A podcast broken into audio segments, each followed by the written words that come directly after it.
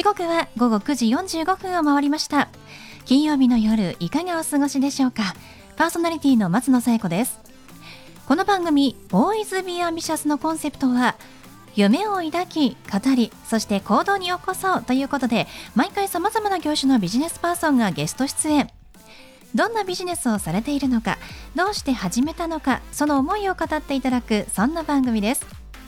そして私と一緒に番組をお届けするのは柴田法務会計事務所の柴田純一先生です。先生よろしくお願いします。よろしくお願いします。えー、さてね、あのー、まあ、気候もいいので旅行に行かれる方が多いかなと思いますし GoTo トラベルなどのキャンペーンもあるので、はい、非常にね行きやすくなったなというのは感じますね。私も実際、あの出張が増えてきて、あの会社で手配してくれるんですけれどもあの地域共通クーポンっていうのを、はい、あのもらえるんですよね。あいいですね、はい。まあ、その金額によって、はい、えー、もちろんね変わるんですけれども、まあ、1000円だったりとか、はい、多い時には本当に3 4 0 0円ぐらいねもらえる時もあって、まあ、ちょっとねあの会社で返納しなきゃいけない金額もあったりするんですけどね、そうでもやっぱりね、うん、1000円でも2000円でももらえると、はい、こう食費に使えるので、ご当地ものが食べられるっていうのは非常に嬉しいですよね。そうですね。楽しみですね。楽しいです。旅行の醍醐味ってやっぱりこう地元のお食事じゃないですか。はい。ね。先生は最近ちょっと遠出したことってありますか？いえ、あのー、今年は全然遠出なしで。そうですよね、はい。いつもお忙しいイメージがありますね。もうあのそういうことではないんですけどね。なかなかね、あの旅行したいなと思うんだけども、はい、もうぜひねあの GoTo キャンペーンがありますのでね、はい、えー、いつまで続くかわかりませんけれども、はい、活用してみてください。はい、それでは第34回ボーイズビーアンビシャススタートです。この番組は遺言相続専門の行政書士柴田法務会計事務所の提供でお送りします。それでは先生、今夜のゲストのご紹介をお願いします。はい、えー、今夜のゲストは、えー、株式会社エスコートランナーの遺品整理士野口俊也さんです。野口さんこんばんは。こんばんは。よろしくお願いします。よろしくお願いいたしますえー、野口さんは、えー、こちらエスコートランナーというのはどういったお仕事をしている会社さんになりますか？埼玉県の桶川市の方で遺品整理の仕事をしております。はい遺品整理。なのでこう遺品整理士の資格をお持ちでいらっしゃるということなんですね。はい。具体的にはどういった内容がありますか、えー、お亡くなりになられたご遺族様からのご依頼で、うん、えー、ご自宅のあの家財整理をさせていただいてたり、うん、あとゴミ屋敷の依頼があるとそれを全部撤去させていただく、あと、まあ、たまにあの孤独死されてるようなところの事件現場であったりそういうところのあの清掃もやらせていただいております。遺品整理からそういった特殊な清掃まで、えー、されているということなんですね。はい。この口さんどうしてこちらのお仕事を始めようと思われたんですか、えー、私去年の9月にあのこちらに来たんですけれども、はい、それまでずっと関西の方で印刷会社の営業をしておりまして、はい、でそちらの方がちょっとリストラみたいな形であの仕事を辞める形になりまして、そしてエスコートランナーの社長様に誘っていただいて去年の9月から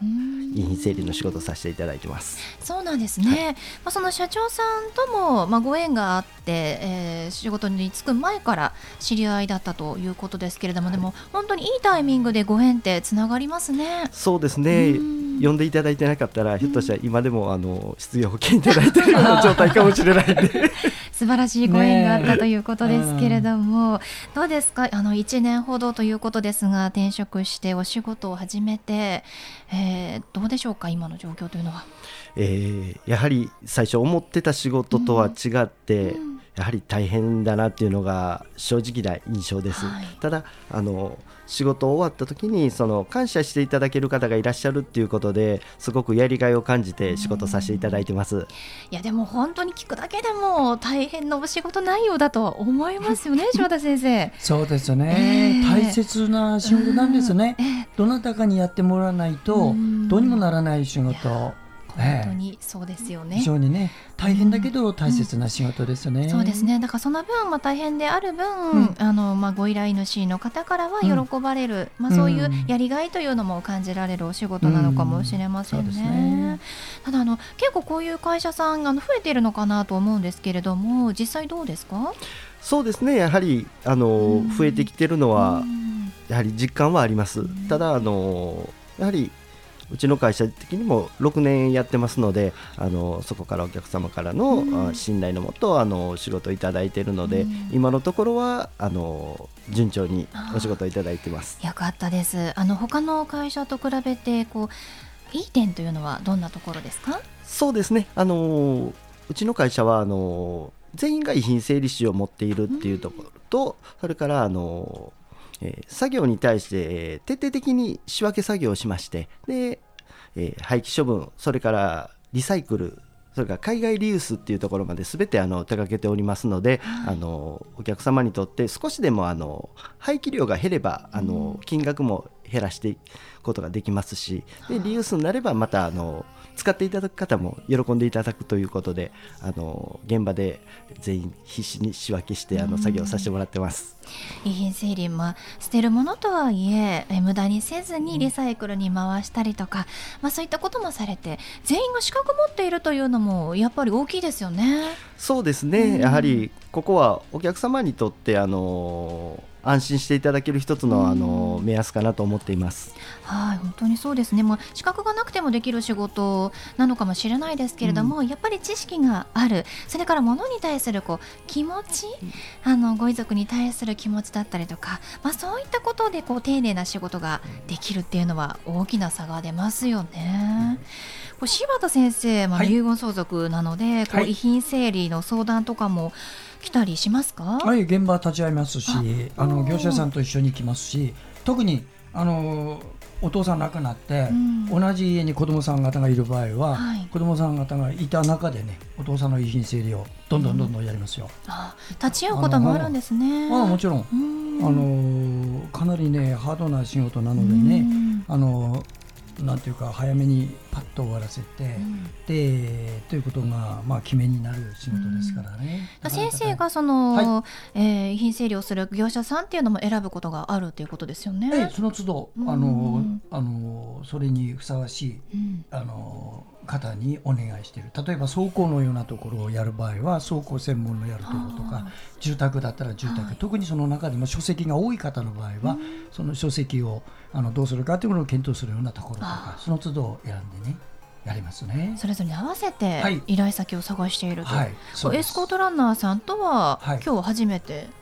え前にね、ちょっとお話いただいて、野口さんこちらの方でお仕事してるということなので、まあ私も新しい先を次々開発するんでね、開拓しますから、あのそういう意味ではもうどなたでもですねこういうのに参与している方々とお付き合いを深めて、それがお客様が喜ばれる元になると思ってますね。じゃあもしかしたら柴田先生から野口さんに依頼があるかもしれないと。いやもちろんあの そういうこともねご縁でございますのでね、はい、そうですね、はい、よろしくお願いします。ね、ね柴田先生あの本当ちゃんと見極めて業者さん依頼すると思いますしね。うん、ねよくね品整理屋さんでねわからない人がいるんですよ。へ部屋見てね。見てあの例えば50代の方が自殺したっていう部屋なんかだと、うん、ものすごく綺麗な部屋でね、えー、でそれ片付ければ終わりだとご遺族の方は思ってるけど冗談じゃない。これだけの、ね、50代の女性がねこんな衣類が少ない状態でいるわけない、うん、必ず貸し底があるということで。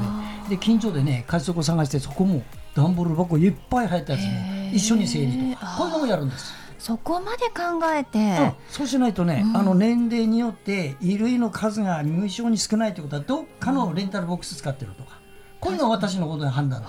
やります。そうですね、はい、まあ、先生の立場はそうで、はい、まあ、野口さんはまあ依頼を受ける側ということで。ね。はい。もう無駄にせず、はい、はい、ものは使うということなんですね。はい、はい、ありがとうございます。こうまあ、大変なお話も聞いたんですけれどもこれ良かったなって思うことって今までありましたか？そうですね。あのご依頼主様から喜んでいただくこともあるんですけれども、うん、僕がびっくりしたのは例えばゴミ屋敷なんかで、えー、まあ1年とか何年かずっとほったらかしになってるようなご自宅だと、周りの住んでる方もずっと気になってらしてで僕たちが作業入って休憩してる時に寄ってきてくださいましてちょっとご迷惑かけたのかなと思って「いやすいません」っていう話をしてたら「違うの違うの」って「あのやっとこさね」って作業に入ってもらってってあの喜んでくださって休憩時にあのお茶出してくださったりとかもあったりで。本当に喜ばれますよね、はい、誰も手がつけられなかったんですもんね。野口さんに最後お聞きしたいんですが、はい、野口さんの夢は何ですか？はい、えー、エスコートランナーでしっかり仕事した上でやはり独立してあの一つ自分の会社を作りたい。それがあの目標で関西から関東に来ました。うんこれからがでは楽しみですね。そうですね。はい。ありがとうございます。ということで本日のゲストは株式会社エスコートランナー遺品整理士の野口俊也さんでした。野口さんどうもありがとうございました。ありがとうございました。ありがとうございました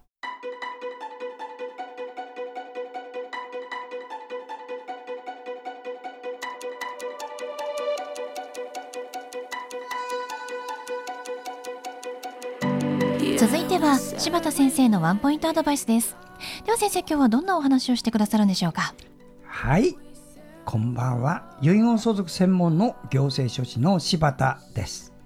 もうこの仕事を31年やっておりますので今夜も皆さんにお役に立つ情報を短時間なんですがご提供できたら嬉しいです。まずこの私の仕事っていうのはね大体死んだ人はもう死んじゃったから関係ないんですがあの死んだ人に残されたご家族の方のためのお仕事が多いんですね。でお亡くなりになる方が事前対策をすると遺言状でとか事前整理とかいろんなことやりますが今の今日のお話はねお亡くなりになっちゃってお父さん亡くなっちゃったんだけどもどうすりゃいいんだってことで戸惑ってる方にお役に立つ情報ですまず一つはですね全て突然本番できますので大慌てになるから総合的に詳しい人間を、あのー、お近くに呼んでその人のアドバイスを受けながらやることをお勧めします。ご葬儀屋さんだけではダメですよ。ご葬儀屋さんはご葬儀の関係でねご自分のところに利益になることの誘導しかしないのであのまず最初はね、まあ、葬儀屋とあのきちっと連携取ってやるんです。そこまでやるとね埋葬許可までは大丈夫なんですが一つ言いますとね私が聞いた範囲ではご葬儀屋の言う通り葬儀終わりました。納骨をしてその納骨をしたいと思ってお墓に、行くお寺さんに持っていきました。お墓のお寺さんがカンカンになってねお前んとこの親の骨は入れさせないって言われた人がいるんです。これどういうことかというとずっと菩提寺がそこの有名なお寺なんです。それを息子さんが無視してね葬儀屋さんの家全然別のところで葬儀やっちゃって納骨だけ持ってってやろうとしたらとんでもないとこになったケースあります。そういうものがあるから自分の親の菩提寺がどこなのかまず探す。でそこに連絡をしてそちらから派遣して坊さんを派遣してもらうことを聞く。そういうことをまずした方がよろしいです。特にあのお墓が代々のお墓持ってる人ね注意してくださいね。それから金庫を開けようと思ったら金庫開かない。鍵屋どこにいるんだ。こういうのも私実はやってます。鍵屋のお金って相場があるんですよね。そういうの知らないとかなりふかけられる人いますのでそういう金庫を開ける時の鍵これを1個探すために専門家呼ばないとダメな場合もあるんですね。そういうのもぜひ気をつけてください。はい。柴田先生の相談は、電話、東京03-6780-1408、6780-1408までお願いします。以上、柴田先生のワンポイントアドバイスでした。先生、ありがとうございました。ありがとうございました。